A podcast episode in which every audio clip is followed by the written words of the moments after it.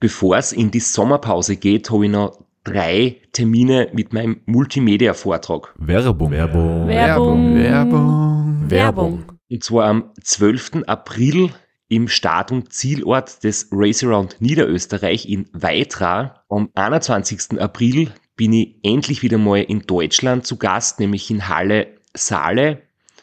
Und nach fünf Jahren Pause bin ich am 25.05. wieder in Kärnten. Und zwar in der Artbox in St. Gertraud bei Franschach. Es gibt ein paar Highlights vom Race Across America, Einblicke in meinen 24-Stunden-Rekord und natürlich ganz viel Anekdoten, teilweise auch sehr lustige, aus meinen beiden Teilnahmen beim Transcontinental Race. Wir haben sicher auch Zeit zum Plaudern, zum ein bisschen Fachsimpeln und gemeinsam einen schönen Abend zu genießen. Ihr findet alle Infos, alle Termine auf meiner Website auf www.christophstrasser.at. Dort gibt's auch die Links und die Möglichkeit, Tickets zu kaufen. Bis bald. Werbung. Werbung. Werbung. Werbung. Werbung Ende. Podcastwerkstatt. Herzlich willkommen zu Sitzfleisch Der letzten Folge von Sitzfleisch mit Florian Kraschitzer. und Christoph Strasser.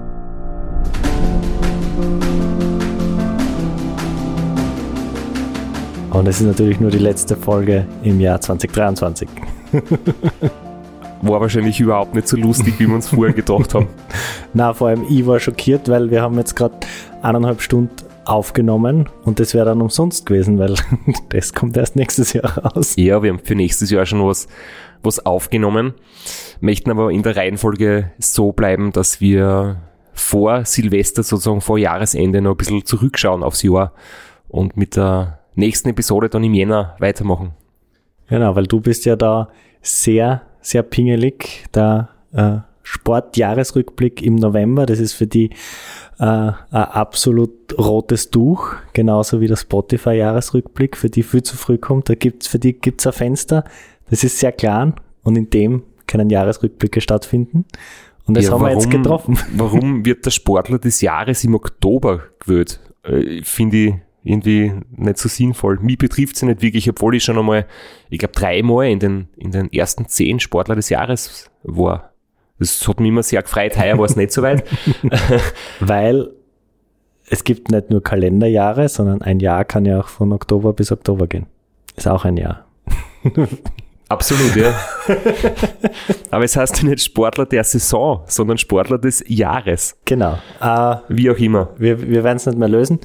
Was man hervorheben kann, positiv, der Strava-Jahresrückblick, der ist schon seit einer Woche verfügbar, aber der wird ständig abgedatet. Das heißt, wenn du da am 31.12. um 23.58 Uhr anschaust, hast du einen richtigen Jahresrückblick. Ich werde mich wieder mal einloggen auf Strava.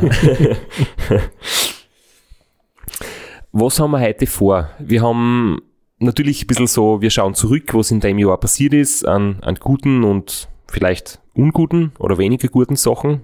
Ähm, bei uns persönlich, bei jedem von uns und so in der, in der großen Welt des Ultra-Radfahrens. Wir haben noch ein paar Sachen von Race Across Andes, abschließend, wo wir beim letzten Mal noch nicht ganz fertig geworden sind. Ein bisschen ein Ausblick. Ein Ausblick, ah, okay, cool. Bin ich wieder top vorbereitet, das Briefing gelesen. Und wir haben wieder Outtakes, wie jedes Jahr vor Ende der Saison, der Podcast-Saison, der am 31.12. aufhört, haben wir ein paar Outtakes vom Lukas, der das die letzten Jahre immer sehr, sehr lustig moderiert hat und aus seiner Sicht in der Postproduktion geschildert hat, wo und wann er sich mit uns irgendwie ähm, abhauen muss oder, oder ärgern muss. Leider ist er heute nicht dabei, weil er krank ist, aber er hat uns die, die Zusendungen quasi geschickt und wir haben die Audiodateien da und werden die dann abspülen. Ja, und an dieser Stelle gute Besserung. Er wird's vor euch hören, weil er muss es jetzt schneiden noch. Ja, ich möchte, ich möchte dir gleich das Wort übergeben. Also, was haben wir noch als, als abschließendes Fazit vom Race Across Andes? Oder hast du vielleicht noch ähm, Fragen oder Inputs bekommen, die wir jetzt noch beantworten können? hast eine gute Kurve gekriegt. Sage ich gedacht, du stellst mir die Frage, ob ich noch Fragen habe und ja, ich habe viele Fragen, aber die werde ich nicht selber beantworten können. Na, also ich habe jetzt natürlich die, die harte Analyse, Zahlen, Zahlen, Zahlen. Und ich habe so die gefühlsmäßige Analyse auch noch dabei. Du hast mich, war das im Off oder ist es in einer veröffentlichten Folge schon drinnen, äh, gefragt, ob ich wohl eh zufrieden bin mit dem sechsten Platz. Und ich habe gesagt, inzwischen schon. Und ich denke, äh, damit werden wir anfangen, diese Aussage von mir zu erklären. ich habe zum Schluss letztes Mal gesagt, dass ich halt extrem begeistert war, dass du auf Platz 6 bist, aber wir wissen alle, dass es manchmal für einen selbst irgendwie möglicherweise etwas anders ausschaut wie in der Außenwirkung. Genau, also und ich habe auch gesagt, inzwischen, inzwischen bin ich äh, sehr zufrieden. Äh, meine Einstellung ist eigentlich immer so, dass man äh, Leistung kann man sehr gut planen. Äh, da kann man sehr gut auch auf sich selbst stolz sein und zufrieden sein. Ergebnisse nicht. Leistung kann man selbst steuern. Ergebnisse hängen immer von den anderen ab. Und wenn äh, du deine absolut beste Leistung abgerufen hast und 20 Leute sind besser als du, kann man trotzdem zufrieden sein. Wenn man jetzt aber im Ziel steht und sie denkt, hm, na eigentlich, wäre da noch was drin gewesen und es sind nur fünf besser als du, dann ist man vielleicht im ersten Moment ein bisschen enttäuscht und unzufrieden. Und ich möchte es auch einfach kurz erklären. Ich habe gesagt, ich habe hart trainiert und ich habe viel trainiert und ich habe eine unglaublich gute Form gehabt. Und ich habe auch so das Leistungsvermögen gehabt, um über die Zeit, die das Rennen gedauert hat, 200 Watt zu fahren. Ja, das, äh, das habe ich drauf gehabt, das Potenzial habe ich gehabt. Und im Ziel, äh, unabhängig vom, vom Ergebnis, habe ich einfach äh, das Gefühl gehabt, obwohl ich die Watt in den Beinen gehabt habe, habe ich es nicht immer abgerufen. Und es war immer so ein Kampf, tatsächlich konzentriert dabei zu bleiben, die, die Leistung auch zu fahren, obwohl ich es drauf gehabt habe. Also ich habe jederzeit genug Druck am Pedal gehabt, genug Saft in den Beinen gehabt, um 200 Watt zu fahren. Aber ich habe halt immer wieder so Phasen gehabt im Rennen, wo ich ganz lang irgendwie ein bisschen unkonzentriert war, nicht ganz bei der Sache war, die Gedanken einfach komplett abgeschweift haben. Und dann schaue ich auf mein Leistungsmesser und sehe, okay, ich fahre jetzt 120, 140 Watt. Und ich kann jetzt im Nachhinein halt einfach nicht sagen, wie lang diese Phasen immer wieder andauert haben. Aber im Ziel habe ich dann einfach das Gefühl gehabt, das war einfach äh, verschwendet. Das hätte ich einfach äh, viel öfter und zu jeder Zeit abrufen müssen. Wie oft hast du schon Leistungsmesser gehabt bei so langen Rennen? Weil ich, ich kann mich erinnern, ich hoffe, ich liege jetzt nicht falsch, hast du, glaube ich, in Ruanda keinen gehabt, kann das sein? Äh, doch, Oder also doch? ich habe ich, ich hab aber nicht drauf geschaut. Ich habe einfach nur, äh, ich bin ein bisschen so ein Datenfreak, ohne groß was draus zu machen, aber ich sammle gerne Daten und ich bin schon lang auf allen Radeln mit Leistungsmessern unterwegs. Hab außer am Zeitvorrat. Außer am Zeitvorrat. Und beim Raceroad Niederösterreich oder so hast du es dann eben nicht durchgehend aufzeichnen nicht durchgehend können. aufzeichnen mhm. können, aber sonst, sonst schon.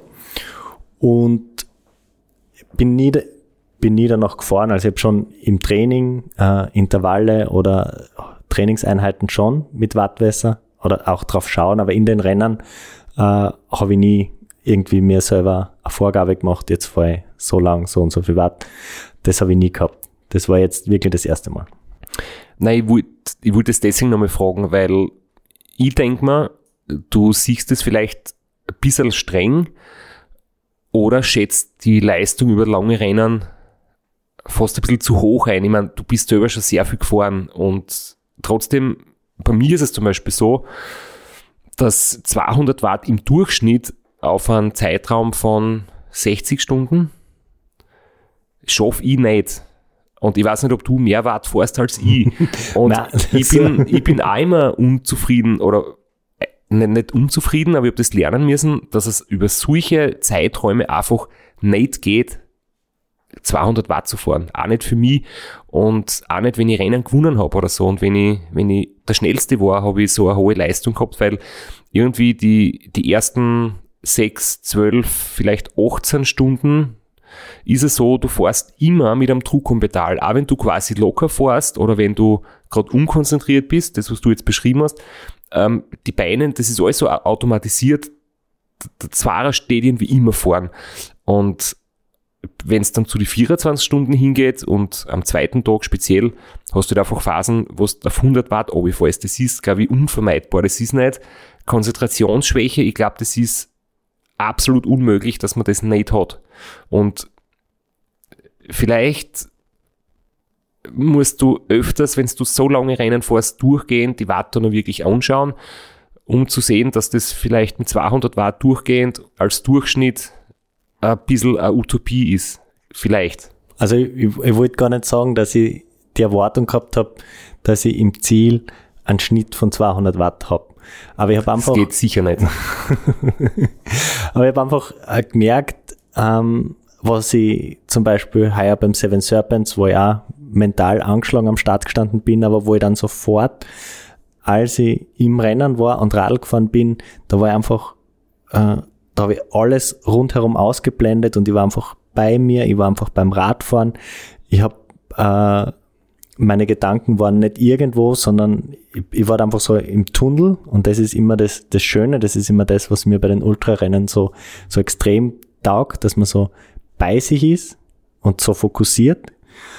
Und das, diesen Zustand, diesen, ich würde es nennen, Flow-Zustand von mir aus, äh, den habe ich jetzt da in, in Chile eigentlich nie erreicht. Und ich habe einfach dann so Phasen, wo ich mit den Gedanken abschweife, mit den Gedanken irgendwo bin und dann schaust auf, äh, auf den Garmin und du hast fast 120 Watt und du weißt einfach, wenn, wenn du da in diesem Flow, in diesem Tunnel bist, dann ist es halt einfach mehr und dann musst du wieder zusammenreißen, konzentrieren und wirklich bewusst die, die Leistung abrufen.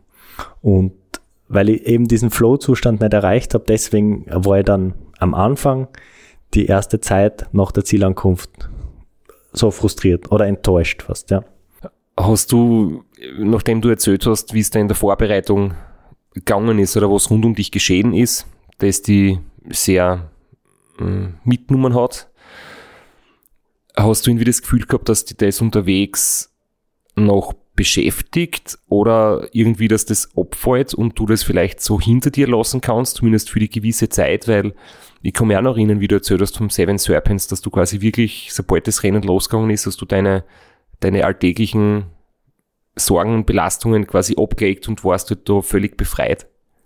Ja, das war ein bisschen die Hoffnung, aber eben, das, den Zustand habe hab ich nicht erreicht. Es, es hat mich dann schon immer wieder beschäftigt und deswegen jetzt inzwischen kann ich sagen, es ist okay, aber eben die, die ersten Wochen, äh, also direkt nach dem Ziel, dann vor Ort in Chile sowieso und die ersten Wochen noch danach, äh, da war halt einfach dieser, diese Enttäuschung noch da und ich habe auch gesagt, lieber werde ich 30. und habe dafür dann im Ziel das Gefühl, ich habe alles gegeben, als ich werde Sechster und denke mir noch, ich habe einfach nicht die Leistung abgerufen, die ich drauf gehabt hätte.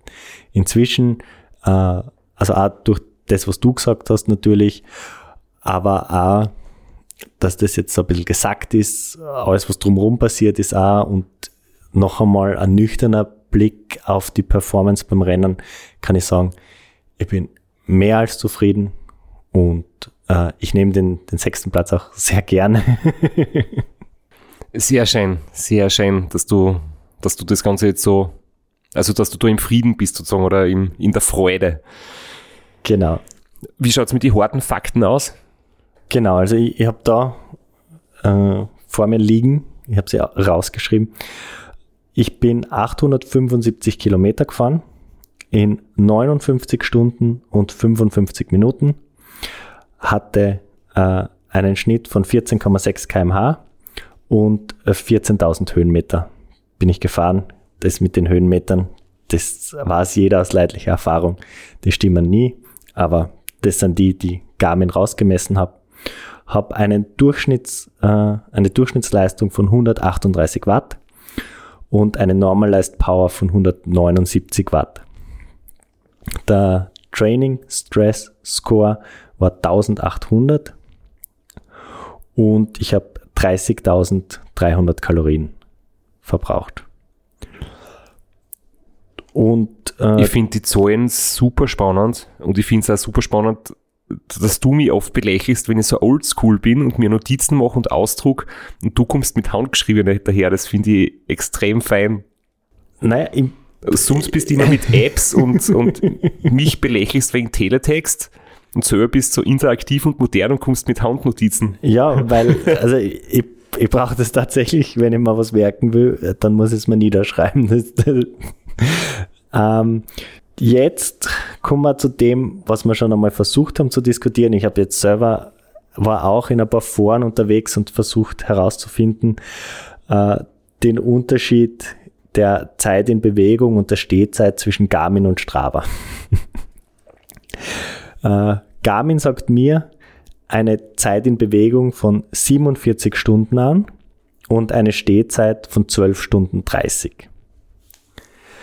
Äh, Strava, äh, wo ich dann, also auf Garmin komme ich dann auf eine Durchschnittsgeschwindigkeit in Bewegung von 19,5 kmh.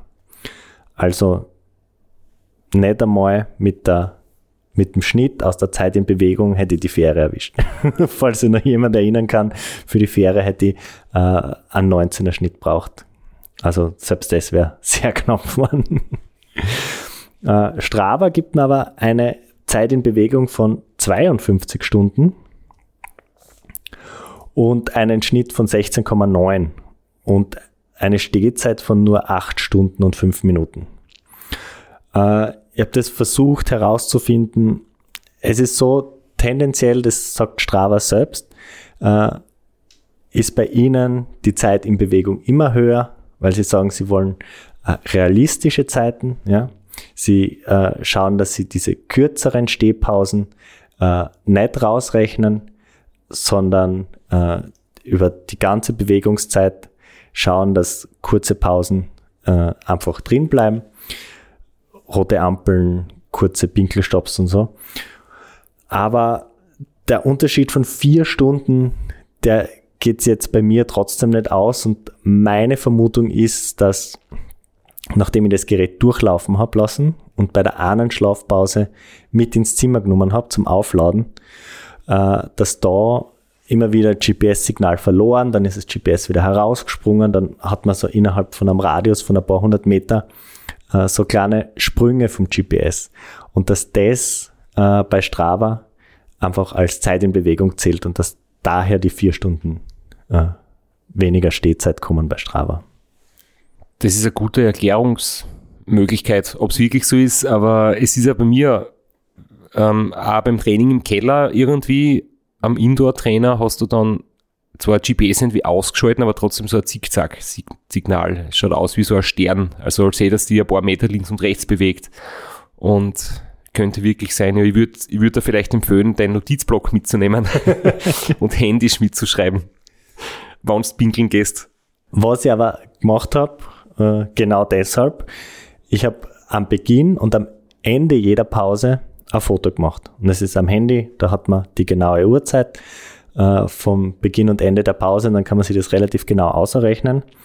Ich habe äh, drei große Pausen an den Checkpoints gemacht und zwei mittlere Pausen an der Tankstelle. Und äh, wenn ich die, diese Pausenzeiten zusammenrechne, dann komme ich ziemlich genau auf die 12 Stunden 30, die mir Garmin auch gibt. Also das denke ich ist äh, meiner Meinung nach schon ein relativ jetzt in meinem Fall verlässlicher Wert. Ganz kurz zu, zu den Pausen. Also beim ersten Checkpoint habe ich schon erzählt, da habe ich den Fehler gemacht, bin nass geworden, habe mich relativ lang trockenlegen müssen. Äh, bin ich eine Stunde 15 gestanden. Die zweite Pause äh, mit der Schlafpause äh, hat sechs Stunden gedauert, ziemlich genau. Davon habe ich drei Stunden geschlafen. Und die dritte Pause, große Pause, das war das Drama mit dem Licht. Da bin ich gestanden vier Stunden 15 und habe nicht geschlafen. es war wirklich, wenn man so lange steht, wirklich super optimal. Da hätte man super eineinhalb, zwei Stunden schlafen können. Und bei der Tankstelle bin ich einmal am Weg hin. An dieser Stelle der Hinweis, in einer Woche kommt in unserer nächsten Folge ein super Hinweis zum Thema vier Stunden herumstehen. Ob es da nicht bessere Möglichkeiten gibt, so ein kleiner Spoiler. Genau. und bei der Tankstelle bin ich am Hinweg 45 Minuten gestanden und am Rückweg 30 Minuten. Das zusammengerechnet äh, komme ich ziemlich genau auf die 12.30 und dann sind halt die, diese kurzen Pinkel- und Umziehpausen. Also das kommt schon relativ genau hin, jetzt von dem, äh, wie ich das Rennen erlebt habe, die vier Stunden weniger, die mir Strava gibt. Das geht ja allein schon von den Pausen, die ich fotografiert habe, nicht aus, weil da bin ich definitiv gestanden. Werbung. Werbung. Werbung. Werbung. Werbung. Flo, bist du auch schon so aufgeregt, wenn du an den April denkst? Jedenfalls, äh, wenn du das gleiche meinst wie ich, dann bin ich schon sehr voller freudiger Erwartung. Voriges Jahr haben wir erstmals einen Live-Podcast gehabt und weil das einfach so ein super schöner Abend war, werden wir das wiederholen. Und zwar dieses Mal im Zuge des Neusiedlersee Radmarathons in Mörbisch. Ja, und zwar werden wir uns am Freitag, dem 19.04. im Strandhaus Mörbisch die Ehre geben und mit einem unglaublichen Überraschungsgast äh, einen Live-Podcast aufnehmen. Also allein schon wegen dem Gast bin ich so nervös.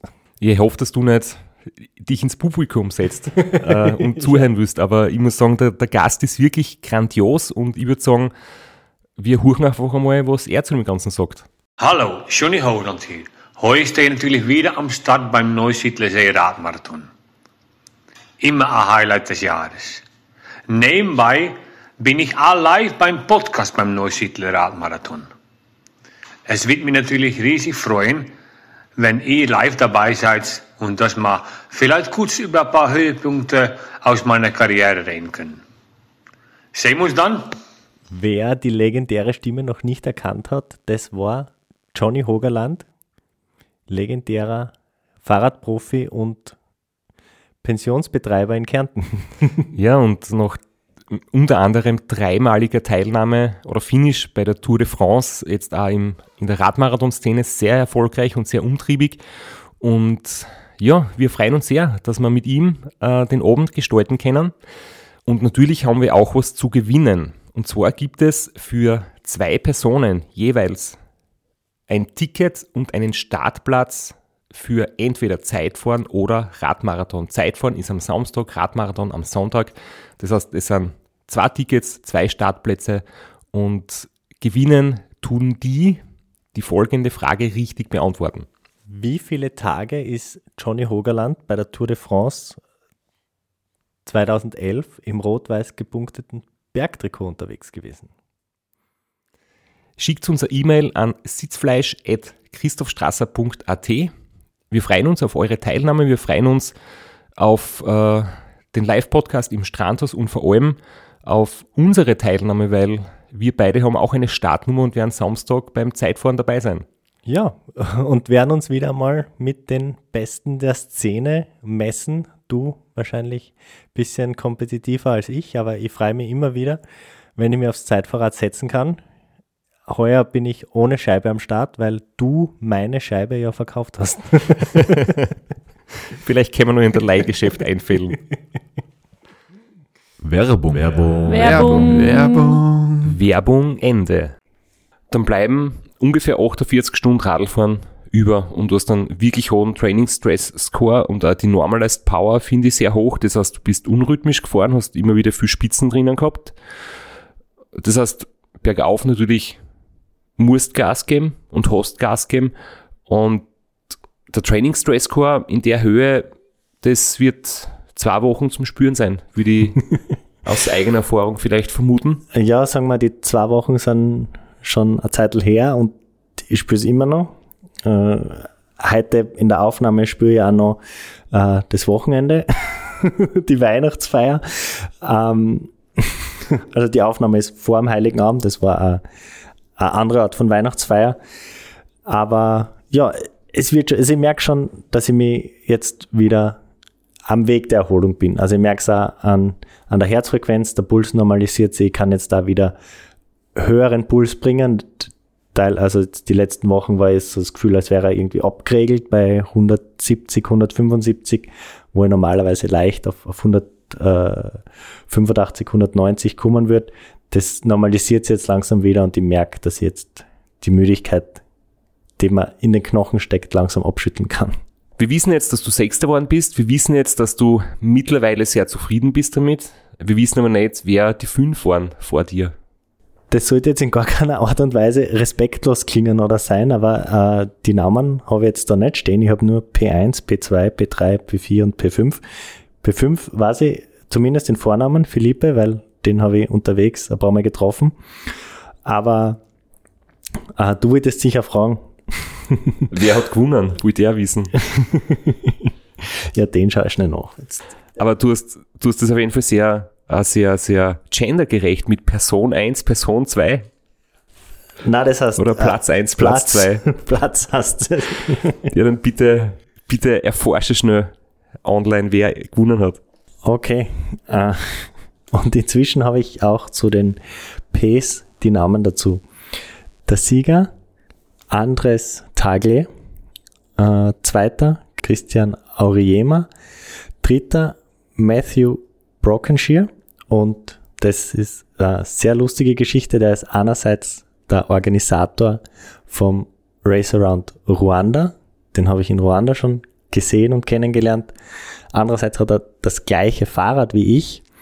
Und drittens ist er nach der Finisher Party, beziehungsweise noch äh, ja, am Tag der Finisher Party um 18 Uhr gemeinsam mit seiner Mama auf einen Bikepacking-Trip gestartet äh, nach Tierra del Fuego, also wirklich den südlichsten Zipfel der Erde. Und ähm, seine Mutter sehr rüstig, aber inzwischen äh, sind sie angekommen und sind so im Schnitt zwischen 70 und 120 Kilometer pro Tag gefahren auf wilden Schotterpisten äh, ganz in den Süden von Patagonien. Also sehr coole Geschichte. äh, vierter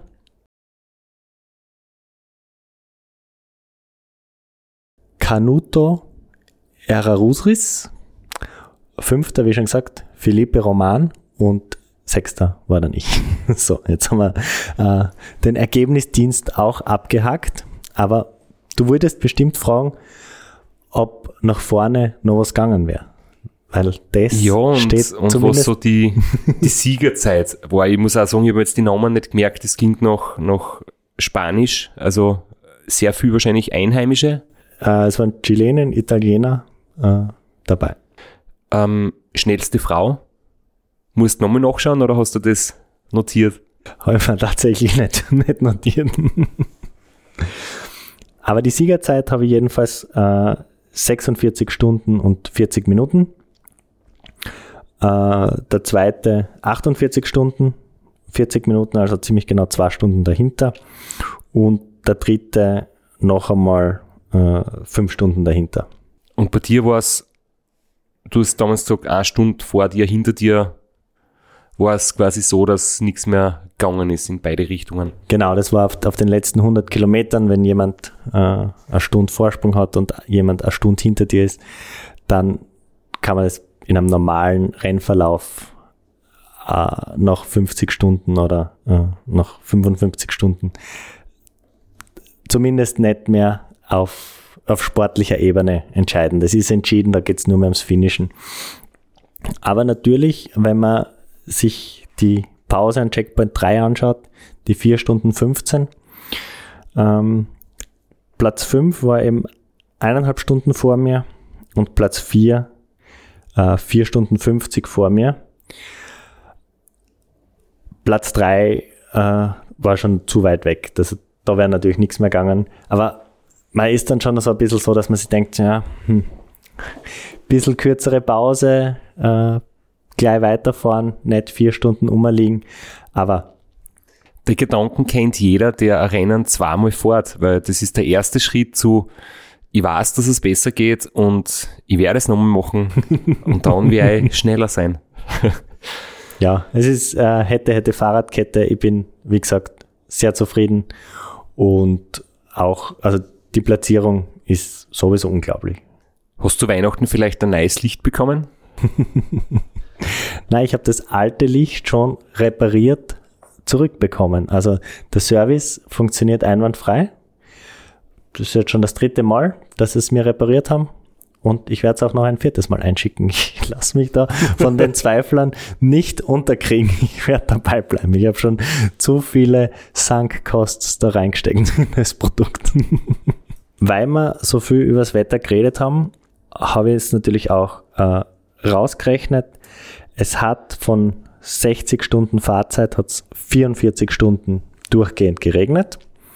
Fairerweise muss man sagen, von den 44 Stunden habe ich auch äh, ein bisschen die Pause unter Dach verbracht. Also ich war jetzt nicht 44 Stunden im Regen, aber sicher ähm, 40, 38 Stunden war ich sicher davon im Regen. Und die Temperatur äh, waren im Schnitt 10 Grad, aber es war natürlich im Turnsaal, in dem ich 24 Stunden, ah, in, in den Turnsaal, in dem ich äh, vier Stunden versucht habe, das Licht zu reparieren, äh, hat es natürlich 24 Grad dann gehabt. Also das äh, verhaut da den Schnitt ein bisschen. Tiefstemperatur waren aber äh, nur 2 Grad. Die Frage, die schon oft gekommen ist, wenn ich sage, ich werde Sechster. Ja, wie viel waren überhaupt am Start? Waren es nur sieben? Nein, es waren 220 Starter und Starterinnen. Und die Finisher-Quote war wirklich äh, unglaublich niedrig. Es haben nur 35 Prozent gefinisht, also 76 Personen. Da sind aber die Pairs auch schon mit eingerechnet. Also jedes Pair zählt da als zwei Finisher. Riesengroßes Teilnehmerfeld, muss man sagen. Über 200 ist riesig, gibt's nicht oft, wird nicht oft erlaubt, also meistens ist es irgendwo limitiert. Und ein Drittel finnische Quote ist halt brutal niedrig, also kann mich beim Ram erinnern, dass es selten unter 50 Prozent oder so geht, wenn es wirklich ganz, ganz ungünstige Bedingungen hat. Aber das, das unterstreicht nochmal das, das Wetter. Und ich meine 44 Stunden Regen von 60, auch wenn es jetzt nicht jede Stunde im Regen warst, das hin und wieder vergisst man ja, wie, dass es zwischendurch einmal aufhört zum Regnen. Äh, man büdet sich ein, es regnet permanent und in Wirklichkeit hat's hat's zweimal drei Stunden geregnet und die Straßen waren immer nass oder so, aber wenn es tatsächlich 44 Stunden regnet, ist es sehr, sehr viel Niederschlag. Und natürlich, wenn das Wetter also dich an die Grenzen bringt, kann dadurch auch das eine oder andere körperliche Wehwehchen mehr entstehen oder die einfach mehr zusetzen. Hast du da jetzt noch Punkte, die irgendwie zwicken? Also vorweg möchte ich sagen, ich habe nie taube Finger gehabt, wobei ich schon eigentlich davon ausgegangen bin, dass das mein Normalzustand ist, aber ich habe es weder während dem Rennen noch danach gehabt und habe auch sonst keine Sitzprobleme gehabt, keine Nackenprobleme. Das Einzige, was äh, am, am letzten Tag, äh, die letzten paar Stunden eingesetzt hat, waren, war ein bisschen Knieweh. Das ist relativ einfach erklärt und das hat inzwischen auch schon wieder aufgehört. Das war einfach durch die Regenhose, das keine Radl-Regenhose war, sondern eine Wanderhose. Und die hat immer wieder oder bei jedem Tritt leicht am Rahmen beziehungsweise an der Rahmentasche geschliffen. Und irgendwann äh, schleicht sie halt dann so eine kleine Ausweichbewegung ein, dass man halt mit dem Knie ein bisschen ausweicht, dass das nicht schleift, das Geräusch an nervt.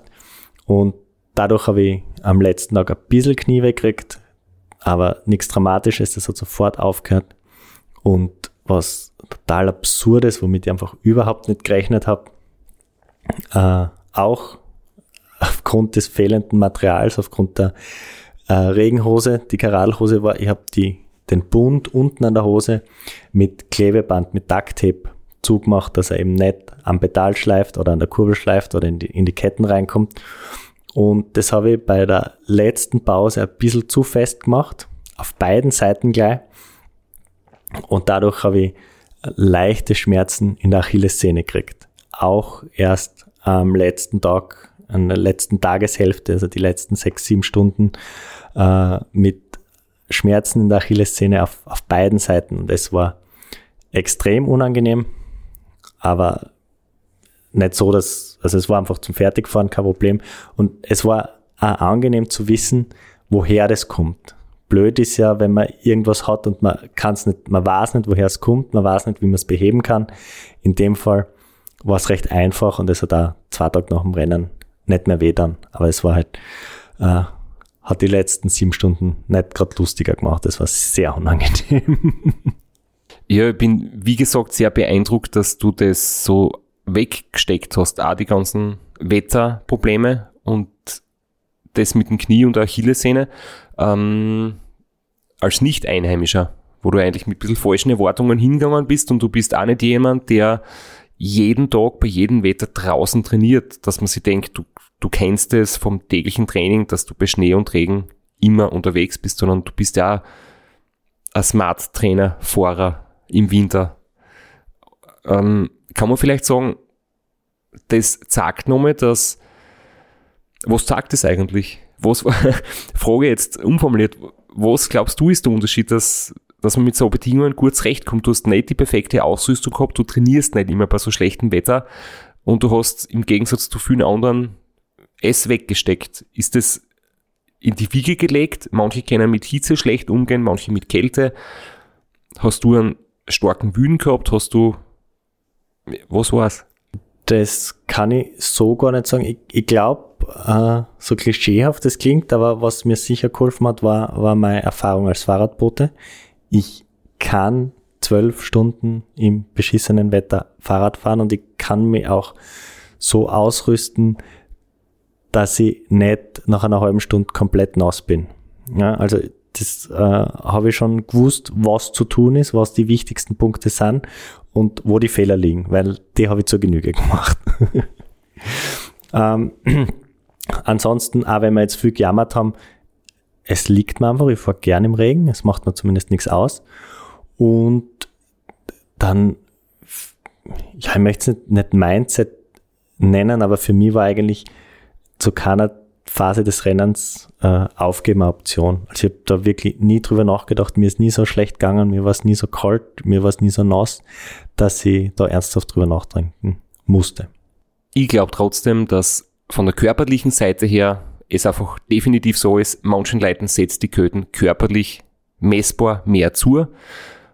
Wir sind beide nicht in der Kategorie Leichtgewicht und wie viel Kilo hast du jetzt beim Rennen gehabt, circa? Beim Rennen habe ich äh, 83 gehabt.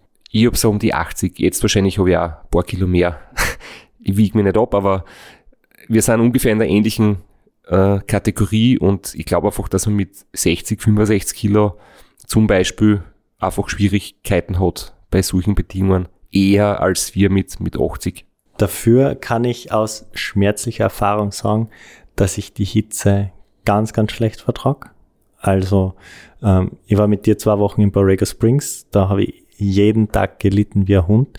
Ich habe schon einmal beim Radrennen in Madrid einen Hitzeschlag gekriegt und da hat es keine 40 Grad gehabt, sondern eher 33. Äh, auch sonst die, die ganz heißen Tage vertrage ich ganz, ganz schlecht. Das wäre eher bei mir das, das Problem dann sind wir froh, dass jetzt Ende Dezember ist und genießen wir den Winter. ja, genau. Ich habe jetzt gerade versucht, eine Überleitung zu finden aus den Anden heraus zur Aktualität. Hast du noch Punkte, die wir noch besprechen? Oder soll ich dich fragen, ob du die Achillessehne schon wieder so fit hast, dass du wieder beim Silvesterlauf mitmachst? Ja, also sollte nichts dazwischenkommen. Letztes Jahr habe ich ja krankheitsbedingt äh, nicht starten können. Ansonsten seit 2016 lieb gewordene Tradition. Einmal im Jahr wird gelaufen. das ist der Silvesterlauf. Dann nehme ich mir jedes Jahr vor, öfter zu laufen, dass ich nicht so leiden muss. Tu es dann nicht und dann leide ich erst wieder. so, und um die Peinlichkeit von vorher jetzt wieder gerade zu rücken, bei den Damen hat es äh, ein Ex-Equo ersten Platz gegeben. Die sind gemeinsam über die Ziellinie gekommen nach äh, 84 Stunden. Die haben sich ziemlich gebettelt, ewig lang, vor und zurück. Viele Überholmanöver, war super spannend zum Dotwatchen. Äh, und zwar waren es die Maria Paola Bulla und Raquel Par das ich nochmal. Raquel Parizzi und dritte ist die Anna, äh, Anna Liddell geworden und vierte und letzte Damenfinisherin, also von den äh, 74 Finishern, waren nur vier Damen, die Carolina Arriero. Super, dass man das auch noch vollständig haben. So, und jetzt zum, zum Fun-Part des Ja, Podcasts. Äh, Fun-Part. Äh, Jetzt, jetzt bin ich gerade ganz durcheinander. Ich wollte so die Überleitung herlegen zum Silvesterlauf. Wollte ich sagen, eigentlich sollte ich auch mitmachen, nachdem ich in Neuseeland meine Laufform oder Gehform so verbessert habe, dass ich jetzt in der Form meines Lebens bin. Mein längster Tag waren es 27 Kilometer zu Fuß. Wobei ich einfach gemerkt, wie der Verschleiß einsetzt, wie die Hüften und die Knie und die Sprunggelenke wehtun. Und seitdem bin ich ausschließlich Radl gefahren. Und ich glaube, meine Form meines Lebens im Wander- und Laufbereich ist wieder beieinander. Also Silvesterlauf bin ich nicht dabei. Aber apropos Fun Part, ich habe auch noch einen Abschluss, den ich vom Race Across Andes gern vorspielen möchte. Das hast du nämlich letztens vergessen. Ist jetzt so, äh, ich will nicht sagen Outtake, aber eine kleine lustige Sache, weil wir haben uns letztens ein bisschen selbstironisch ähm, blamiert und gesagt, wir sind kein Geografie-Podcast und kein Biologie-Podcast, aber du hast es ein bisschen widerlegt, weil du hast aus Chile eine Sprachnachricht geschickt, die auf, auf höchstem Niveau informativ war. und das spielen wir jetzt ab, ich habe es mir nicht wirklich ausgesucht. Also, ich bin jetzt auf der Carraretta Austral und Austral heißt Süden, weil Australien heißt deswegen Australien, weil sie gedacht haben, es ist Terra Australis Incognita, das unbekannte Land im Süden. Bevor sie es entdeckt haben, haben die Geografen gedacht, es muss im Süden eine große Landmasse geben, um das Gewicht von Europa und Nordamerika auszugleichen.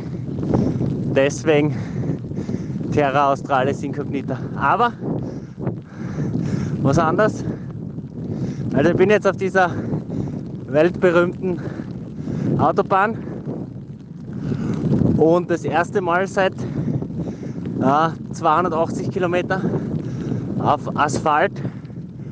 Und ich sag's wie es ist, es ist Wellness für meine Hände.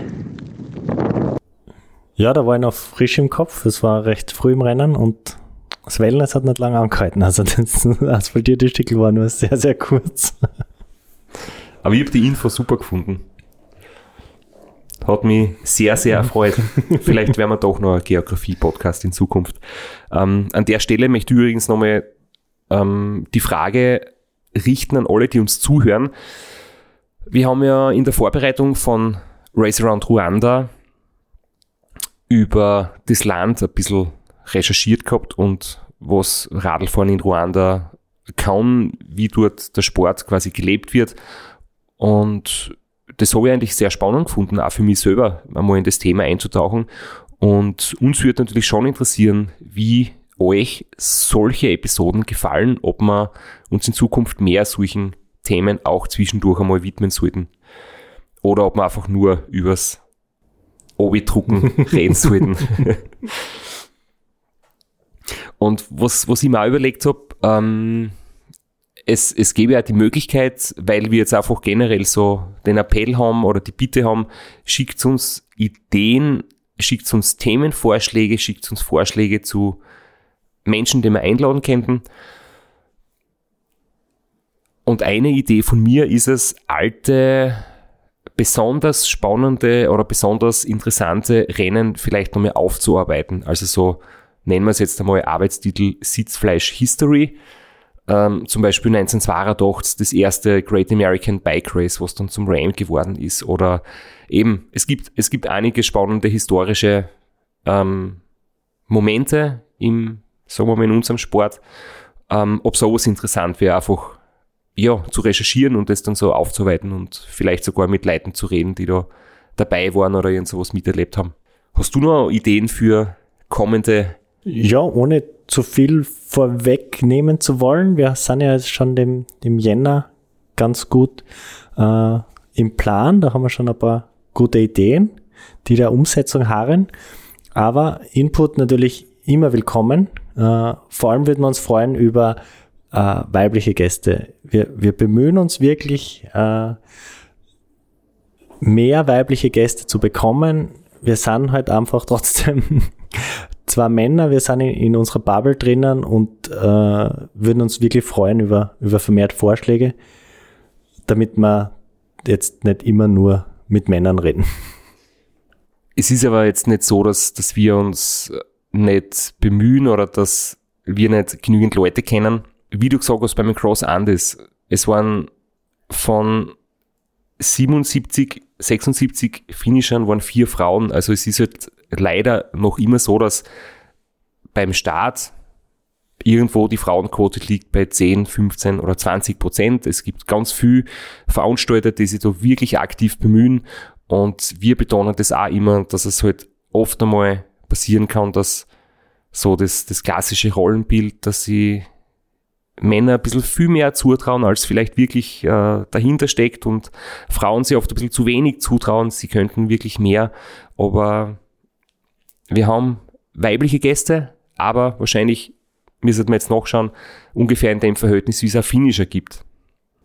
Wie gesagt, Input herzlich willkommen, jederzeit willkommen, auf, auf allen Kanälen, nur, nur bitte nicht auf Strava. Das ist jetzt wirklich der letzte, äh, die letzte Überforderung für mich, dass man jetzt auf Strava auch noch Nachrichten bekommen kann. Bitte nicht. Alle anderen Kanäle, an die habe ich mich schon gewöhnt. Vielleicht gibt es auf Teletext auch eine Nachrichtenfunktion. Sicher nicht. Da steht seit 20 Jahren die gleiche Werbung. Da werden sie keine neue Funktion einbauen. ähm, apropos Feedback, ich habe mir eins herausgesucht. Es, wir haben immer wieder E-Mails gekriegt und Nachrichten und eine davon hat mir sehr besonders gefallen. Ich finde es auch wirklich auch sehr, sehr lustig formuliert und zwar hat der Bernhard geschrieben. Abgesehen von den TCR-Folgen sind meine Lieblingsfolgen in eurem Podcast die mit dem Rocky Balboa des Ultracycling mit Philipp Keider. Gefühlt steckt keiner so viel ein wie er. Immer wieder Rückschläge. Er bleibt beharrlich an seiner Sache dran und ist dann doch wieder da, wenn es drauf ankommt. Das motiviert einen selbst extrem zum Durchhalten, gerade wenn es aus welchen Gründen auch immer nicht so läuft. So lässig der Sport ist, manchmal muss man physisch und psychisch doch ordentlich reinbeißen. Sehr, sehr gutes Feedback, ja. Äh, wir betonen sie immer wieder, dass Rückschläge einfach dazu, dazugehören zum Sport äh, und ein wahren Champion, wie der Philipp einer ist, zeichnet es halt aus, dass man trotzdem und immer wieder zurückkommt. Und den Vergleich mit Rocky Balboa, wie sehr, da habe ich wirklich schmunzeln müssen, der ist sehr, sehr gut. Und ja, an dieser Stelle den Philipp auch viel was soll ich jetzt sagen, für Erfolg, für Trainingsmotivation, ähm, wie wir das letzte Mal uns kurz unterhalten haben, er hat wieder einiges vor, aber er ist halt bei dem letzten Rennen, das passt nämlich genau zu dem E-Mail, bei der 24 Stunden WM in Borrego Springs ist es ihm nicht aufgegangen oder müssen aussteigen, wobei er davor Racer und Niederösterreich gewonnen hat, schnellste Durchquerung Österreichs geschafft hat und das Racer und Austria gewonnen hat, also eine mega Saison, aber dann ist doch nochmal der Rocky Balboa durchgekommen und er hat einmal eingesteckt und wird nächstes Jahr sicher wieder richtig Gas geben. Wie bei den Jahresrückblicken üblich, schauen wir auf Höhen und Tiefen, auf Highlights und auf ja, Sachen, die nicht so cool waren. Lowlights. Das Gegenteil von Highlight ist ein Lowlight. Ja, gibt's das Wort wirklich? High und Low. Passt. und wir teilen es auf in persönlich und international. Was waren für dich so auf der großen Bühne des, des Langstreckenradsports die, die Höhepunkte des Jahres? Ja, schwierig. Es, es, war, es war einiges los, also ganz, ganz allgemein äh, muss man sagen, das haben wir ja die letzten Jahre schon immer gesagt, die Szene ist unglaublich dynamisch, entwickelt sich unglaublich schnell weiter, ist riesengroß worden inzwischen. Es gibt richtig viele Rennen, ganz lokale Rennen. Es gibt immer mehr Rennen in Österreich. Das, das freut mich. Die Entwicklung ist, ist wirklich schön. Ähm, es gibt wirklich aktiv Bemühungen, äh, mehr weibliche Starterinnen an den Start zu bekommen. Äh, ganz prominent möchte ich da vorher auch das äh, Dead Ends and Cake, das es, glaube ich, heuer erstmals wirklich geschafft hat, eine 50%-Quote zu erreichen. Das finde ich sehr cool. Und ähm, sportlich heuer war natürlich dieser extrem enge Kampf, dieses äh, unglaublich spannende Rennen des, des TCR zum, zum Dot-Watchen. Unglaublich cool. Also, dass es so lang, so spannend geblieben ist, dass da wirklich so viele Top-Athleten und Athletinnen am Start waren. Das war wirklich cool. Für mich war so ein, ein Höhepunkt, äh, das Race Across America zu beobachten, als Fan irgendwie dabei zu sein und viel Hintergründe eigentlich auch zu kennen. Und irgendwie ist das alles, was du vorher gesagt hast, ähm, Frauenquote ist, ist natürlich super, wenn, wenn sich darum bemüht wird, aber was halt wirklich auch sehr, sehr viel bringt, sind Vorbilder. Und wie die Isabel Pulver als Frau heuer das Ram in der Gesamtwertung gewonnen hat, das war da kann man nicht einmal annähernd irgendwie sagen, dass, dass äh, vielleicht das Teilnehmerfeld ein bisschen schwächer war oder so, sondern ihre Zeit war einfach wahnsinnig gut. Und ja, das ist, glaube ich, eine sensationell starke Leistung gewesen. Sie ist sicher ein großes Vorbild und eine Inspiration und generell einfach die, ja, die Entwicklung in dem Bereich zeigt einfach, dass wirklich sehr, sehr viel möglich ist.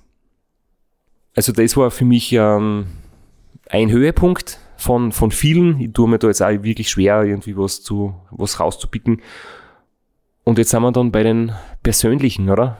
Ja, also du hast mir gestern äh, die Frage gestellt und gemeint, soll mir das vorbereiten für einen Podcast und dann bin ich draufgekommen, dass irgendwie Ruanda und Chile bei mir, das war im gleichen Jahr, das war alles heuer.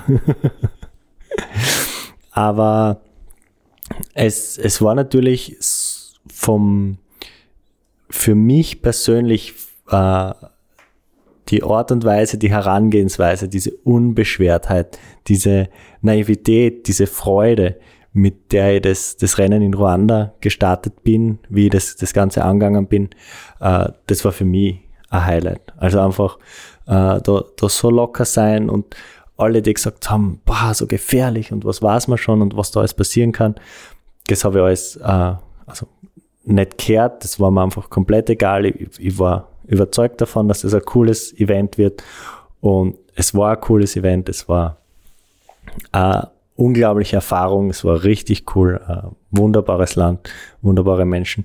Das war schon äh, ein richtiges Highlight. Ähm, sportlich, jetzt haben wir drei Folgen drüber geredet, war natürlich äh, Chile, jetzt rein von der sportlichen Performance äh, deutlich höher einzuschätzen als, als Ruanda. Aber das Gesamtpaket in Ruanda ähm, war natürlich schon cooler.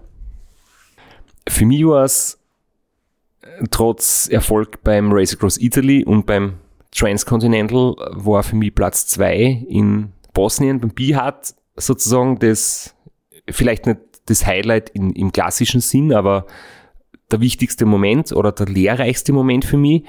Der hat, glaube ich, auch das TCR für mich ermöglicht, dass ich dann dort so gut gefahren bin. Ähm, ja, ich habe in die letzten Jahre immer wieder mal viel, viel Rennen gewinnen können, aber die meiste Motivation kommt immer, wenn es einen Dämpfer gibt. Und wie im Nachhinein nach dem Rennen mich im Training zusammengerissen habe, rundherum mit, mit einigen Wochen kein Koffein zu sich nehmen, zum Beispiel jetzt mit ein bisschen Schmunzeln, aber das war jetzt natürlich nicht der entscheidende Faktor, aber das sind so Kleinigkeiten. Das habe ich die letzten Jahre nicht gemacht und nachdem ich da halt unter Anführungszeichen nur Zweiter gewesen bin und das hat mich dann doch äh, beschäftigt, habe ich wieder das, das allerletzte Quäntchen Motivation gehabt, damit ich an allen Details wirklich arbeite. Ähm, das habe ich ja vor dem ersten Transcontinental gehabt, weil ich halt einfach so extrem viel Respekt gehabt habe und wirklich die Hosen komplett voll und Ängste gehabt habe und irgendwie was total Neiges und Ungewisses angegangen bin. Und wenn man das das zweite Mal macht, könnte passieren, dass man ein bisschen schlampiger wird in der Vorbereitung, weil man weiß schon, wie es geht und hat letztes Mal gut funktioniert. Aber durch das, dass ich Zweiter gewesen bin, hinterm Robert Müller, war ich bis in die Haarspitzen motiviert und das war für mich persönlich der, der unter Anführungszeichen schönste, wichtigste Moment im Jahr. Nach den Höhepunkten gibt es natürlich auch Momente, die besonders ungut waren. Wollen wir über das auch noch reden oder reden wir nur über die schöne heile Welt, wie gut es uns alle geht? Na, also ist bei mir eh recht klar. Jeder, der uns regelmäßig hört, wird es schon wissen dass, es, dass ich eine schwere Phase vor Chile gehabt habe, in Chile, äh, also auf, auf ganz persönlicher Ebene. Und äh, sportlich war schon äh, das Seven Serpents, also das, das war wirklich unterirdisch. Die, die Vorbereitung war schlecht. Ich habe dort auf jeden Meter des Rennens gelitten, obwohl natürlich, äh, obwohl es mir mental sehr gut getan hat, aber da war ich einfach körperlich nicht in der Verfassung, so Rennen zu fahren. Umso bemerkenswerter das Finish, aber da habe ich dann auch lang danach noch die Nachwehen gespürt. Das ist halt einfach, äh, man kann mit, ich sag's jetzt, Erfahrung und äh, man kann, man kann sowas schon machen, aber Vergleich, wie es mir damals im Ziel gegangen ist und wie es mir im Ziel in Chile gegangen ist, das, das macht halt einfach keinen Spaß, so, so ins Ziel anzukommen und so zu leiden. Und äh, wenn man in einer guten Form, in einer körperlichen guten Verfassung am Start steht, dann macht es viel mehr Spaß. Es macht das Rennen mehr Spaß, es macht das Finishen mehr Spaß und es machen die Wochen danach mehr Spaß. Ich habe im Winter und teilweise noch ein bisschen im Frühling äh, schon richtig mit meiner Motivation zu kämpfen gehabt, mich fürs Training, fürs harte Training, fürs tägliche Training zu motivieren. Immer die Frage gestellt, so hey, ähm, jetzt habe ich schon so viele Jahre hinter mir am Radl und habe ich wirklich noch das Feuer in mir und die, die Kraft des, des, des Training, das es braucht, durchzuhalten? Oder habe ich vielleicht mehr Bock, einfach äh, umzuschalten auf spaßmäßig Radl fahren, kein Trainingsplan mehr, irgendwie die, die Ambitionen und die Rennen so ein bisschen an den Nagel zu hängen. Ähm, aber das habe ich auch schon öfters gehabt. Und immer, wenn man dann einmal notgedrungen eine Pause machen muss, weil ich bin einmal zehn Tage ausgefallen, weil ich jetzt ähm, ein bisschen krank gewesen bin. Und dann habe ich mir einmal beim Berggehen mit dem Rambo in Knöchel verstaucht oder vielleicht sogar Band eingerissen, das weiß ich gar nicht. Dann habe ich ein paar Tage nichts tun können.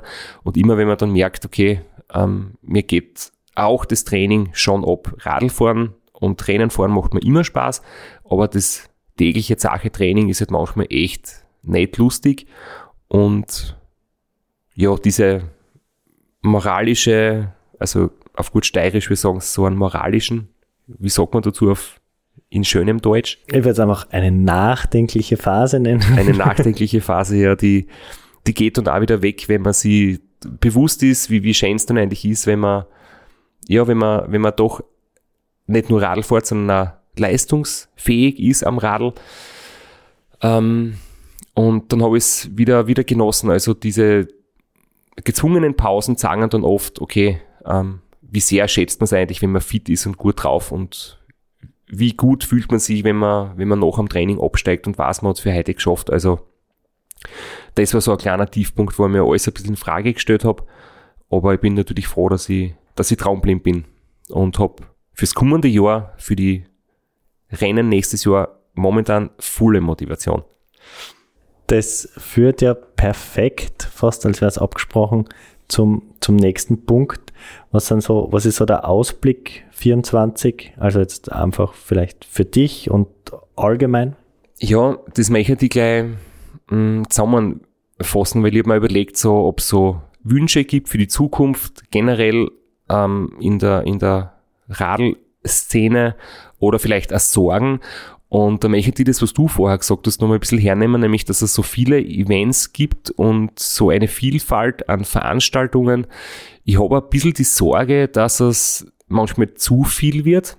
Ähm, vielleicht sehe ich das jetzt zu ehrgeizig, weil ich natürlich einer bin, der Rennen fahren liebt und den Wettkampf liebt. Und konkret geht es darum, dass zum Beispiel nächstes Jahr ähm, wirklich zeitgleich und parallel zum Transcontinental Race das neue Race kommen wird. Das nennt sich Via, also lateinisch für Straße.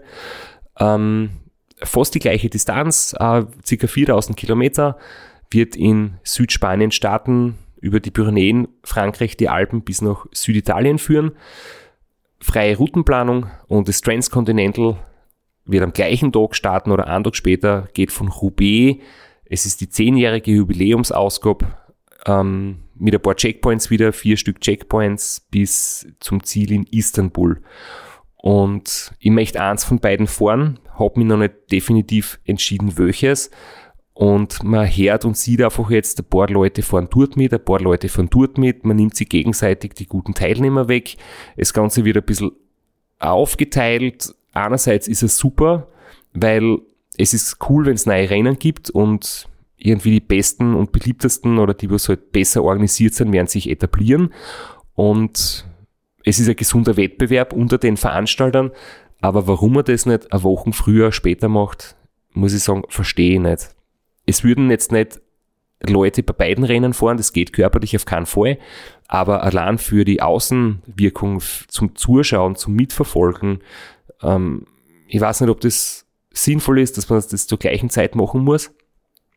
Ähm, das heißt, das ist irgendwie so Wunsch oder Sorge, dass es einfach zu viel gibt, dass man sich gegenseitig irgendwie die Sachen ein bisschen kaputt macht, dass man nicht sagen kann, hey, das sind die großen etablierten Rennen, da wird wirklich Rennen gefahren, da sind die, wir mal, die kompetitiven Leute am Start und dann gibt's noch ganz viele Abenteuerrennen, die wirklich entspannter sind, wo es ums Erlebnis geht, aber dass sie dann Rennen, die wirklich Rennen sind, zeitgleich ansetzen und sie gegenseitig die Fahrer und Fahrerinnen quasi wegnehmen, finde ich gleich ungeschickt, wie wenn es zwei große Konzerte äh, von super Musikbands am gleichen Abend ansetzt. Also das macht mir ein bisschen, das finde ich schade.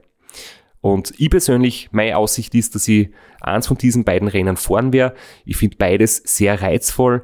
Das Transcontinental hat einfach den, den Stöhnwert, die Reputation, das Image, zehnjährige Jubiläumsausgabe, der gleiche Zielort wie vor zehn Jahren bei der Premiere. Erstmals ein Checkpoint in Kosovo. Ähm, wunderschönes Land, wo ich noch nicht war, wo ich sehr gern hin würde. Und andererseits dieses Via, was definitiv keine Offroad-Parcours geben wird, was sehr verlockend klingt.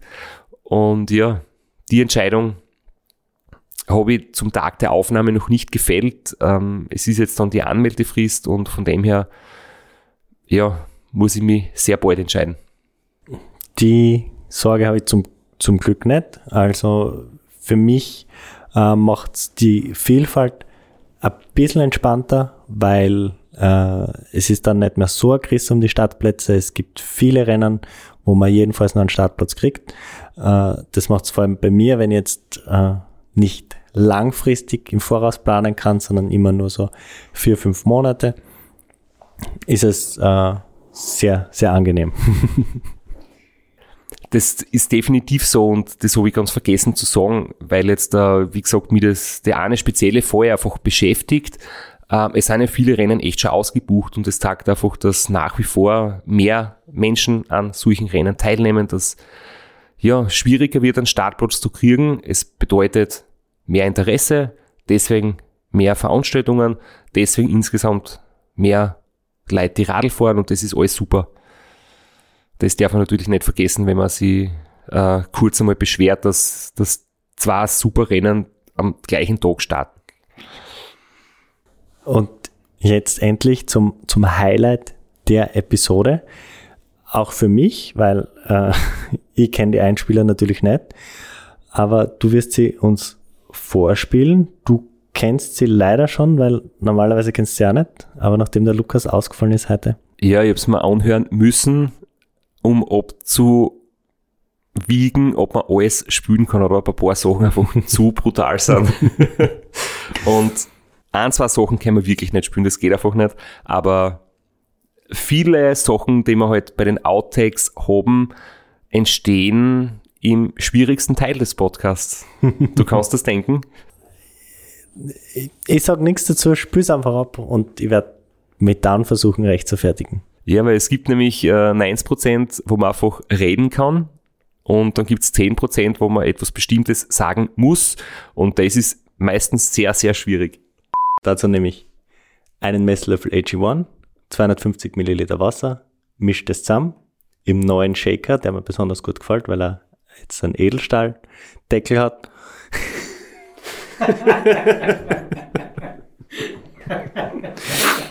Auch du kannst AG1 gratis und risikofrei, na gratis nicht, gell? risikofrei mit Geld zurückgarantie.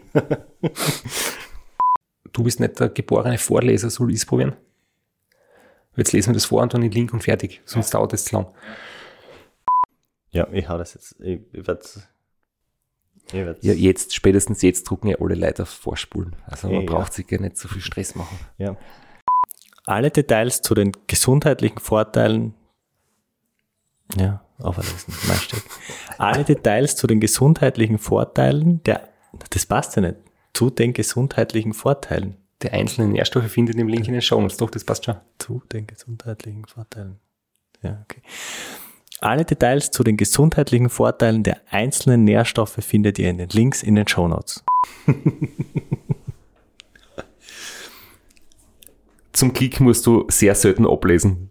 fairerweise muss ich sagen, dass ich echt schlecht sehe und äh, mit den großen Kopfhörern im Studio meine Brille nicht tragen kann. Und das macht Lesen so schwer. Äh, Wir haben aber auch andere Werbung gehabt und so sieht man jetzt beim nächsten Einspieler, beziehungsweise hört man, dass wir da nicht nur irgendwas reden, sondern das tatsächlich auch selber zu uns nehmen. Ähm, meistens kurz bevor wir dann drüber reden. Ja, bevor ich nochmal du wieder beim Mackie? Weißt du wieder beim Mackie? war Das nicht ist beim schlecht. Nein, mir, geht's. Ich hab voll geil gegessen, aber es, stoßt gerade ein bisschen auf. Aber nochmal. Äh, Das nächste Mal kein Tonic mehr, weil ich muss die ganze Zeit Bäuerchen machen.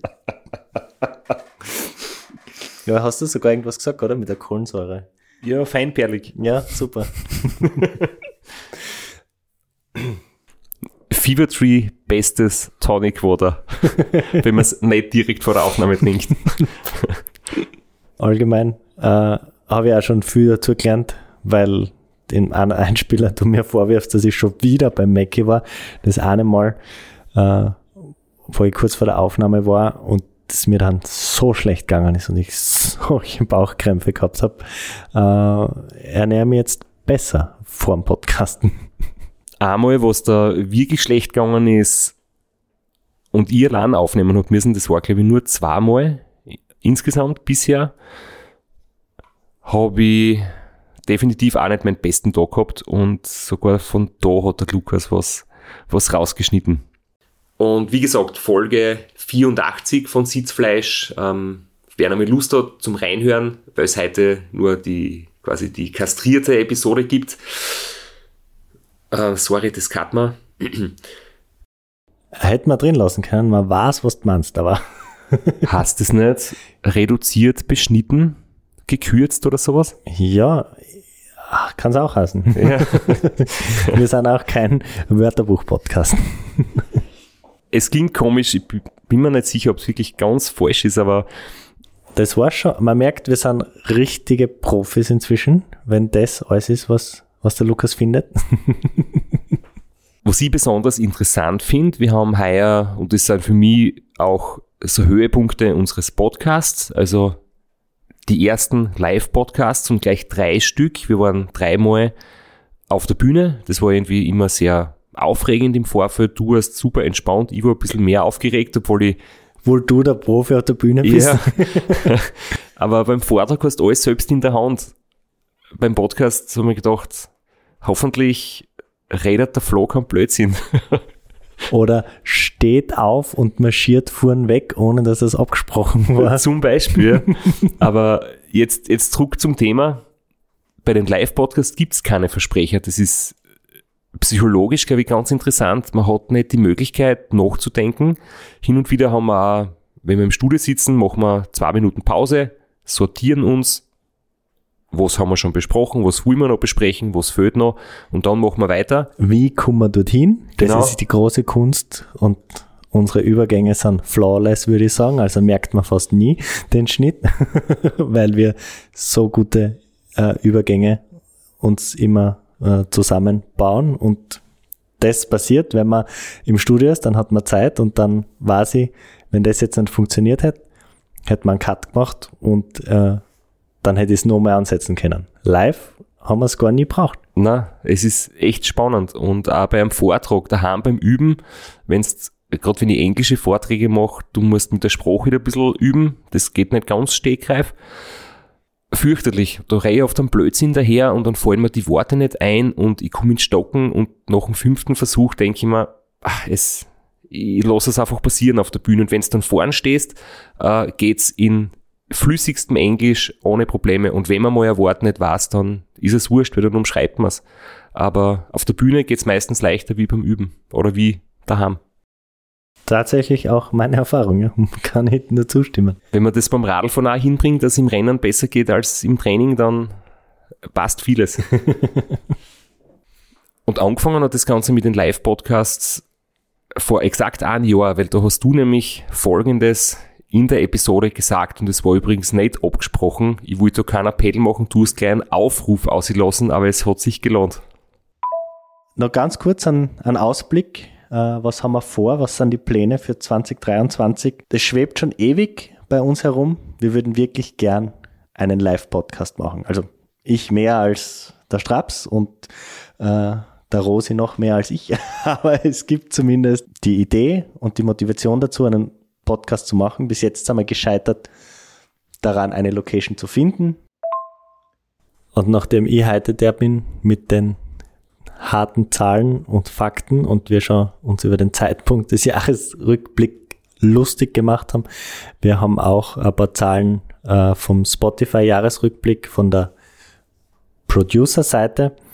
Äh, und zwar haben wir bis zum Zeitpunkt des Spotify-Jahresrückblicks äh, 3000 Minuten veröffentlicht, haben, haben unsere Zuhörerinnenzahlen um 65% steigern können und, was uns besonders freut, bei 2207 Personen waren wir der Nummer 1 Podcast. Für das sind wir sehr, sehr dankbar. Das freut uns extrem und das ist uns auch äh, eine gewisse, kann man sagen, Verantwortung. Also wir wissen schon, dass uns jetzt mittlerweile schon echt viele zuhören und dass wir da ja auch uns wirklich bemühen, was, was ordentliches zu produzieren. Äh, manchmal Themen zu diskutieren, die nicht nur schön sind, die vielleicht ein bisschen kontrovers sind. Natürlich über das berichten, was wir so erleben und ja, wir versuchen wirklich ein breites Spektrum des Sports irgendwie euch näher zu bringen und sagen auch Danke dafür. Ja, auch natürlich plattformübergreifend. Alle, die uns woanders hören, sind natürlich mit gemeint. Und äh, wir haben auch dieses Jahr die eine Million Download-Marke geknackt, was uns riesig freut, was äh, sehr, sehr cooler Meilenstein ist und uns auch bestärkt, da weiterzumachen, was einfach sagt, dass sie die Arbeit, die wir reinstecken in den Podcast, lohnt.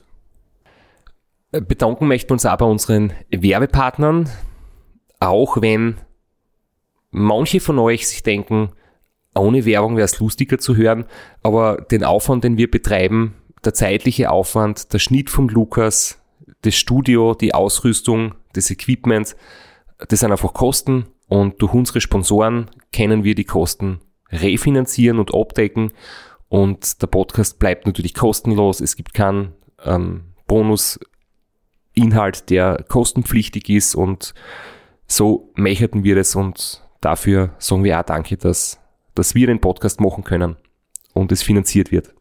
Ganz genau. Ähm, wir werden nicht reich durch den Podcast.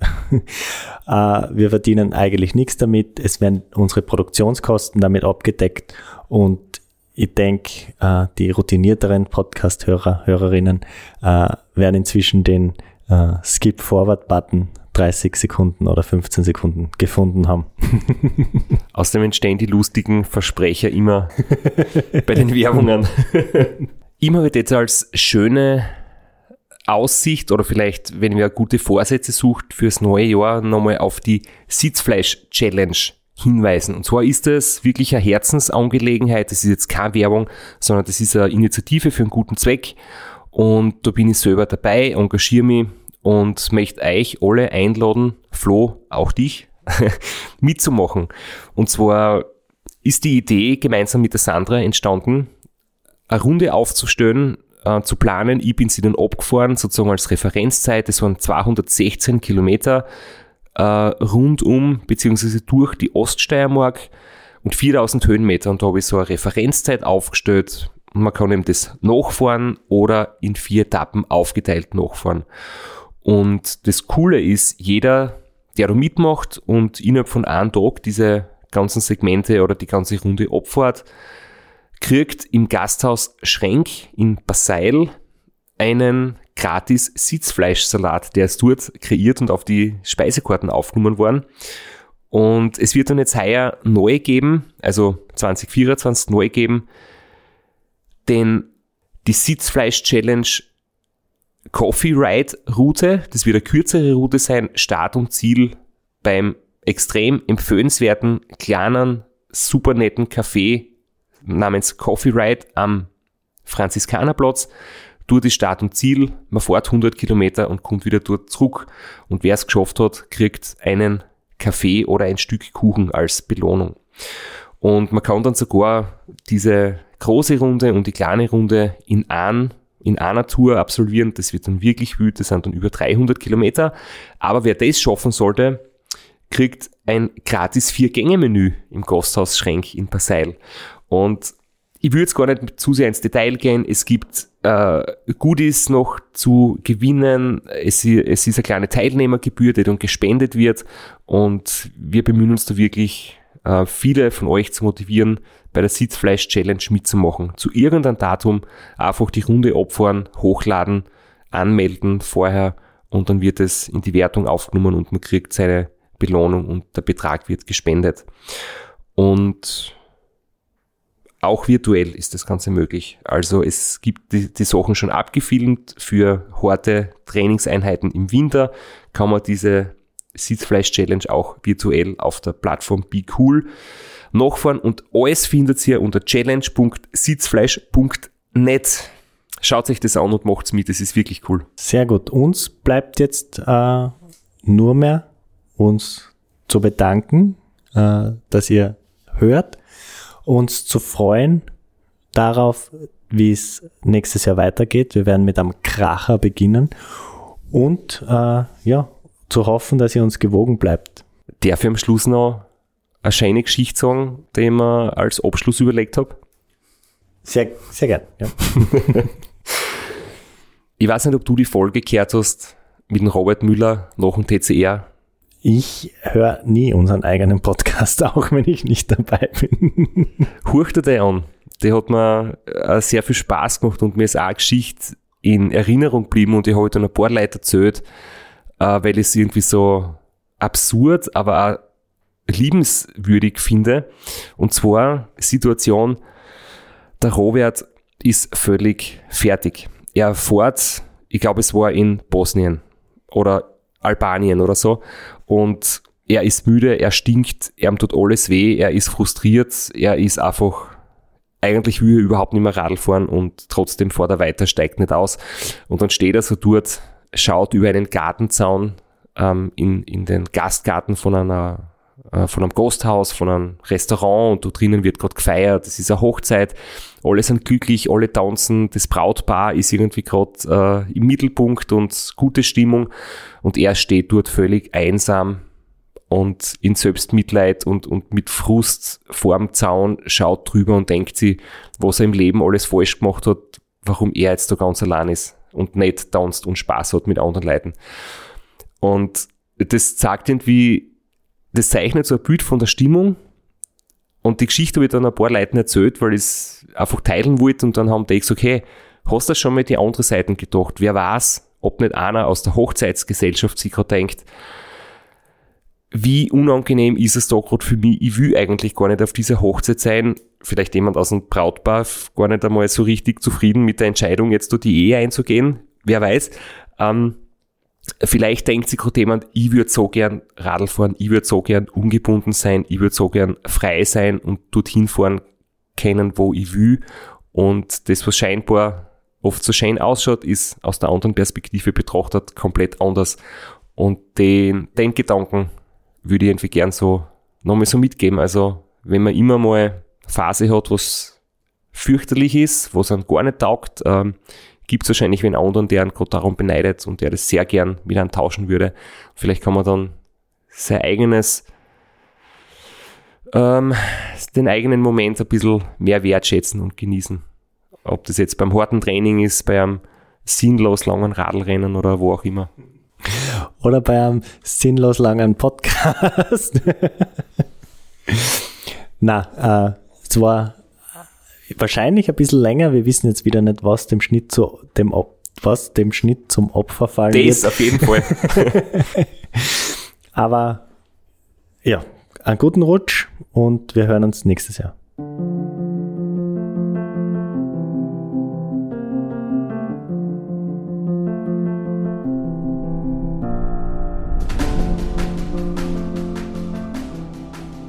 Und alle, die jetzt noch zuhören, wir haben noch was vergessen. Erstens, der Lukas macht immer so total irre Umfragen auf Spotify, das gibt es jetzt auch seit kurzem und da kann man wahrscheinlich irgendwas antworten. Vielleicht Themenvorschläge, Gastvorschläge, das geht nämlich direkt in der App. Und wenn ihr das Handy schon gezückt habt, dann macht Strava auf, scrollt ein bisschen runter und gebt mir Kudos für mein Across Andis. Ich habe mich so geschunden dafür und schreibt Nachrichten. Der Flo liebt Nachrichten auf Strava.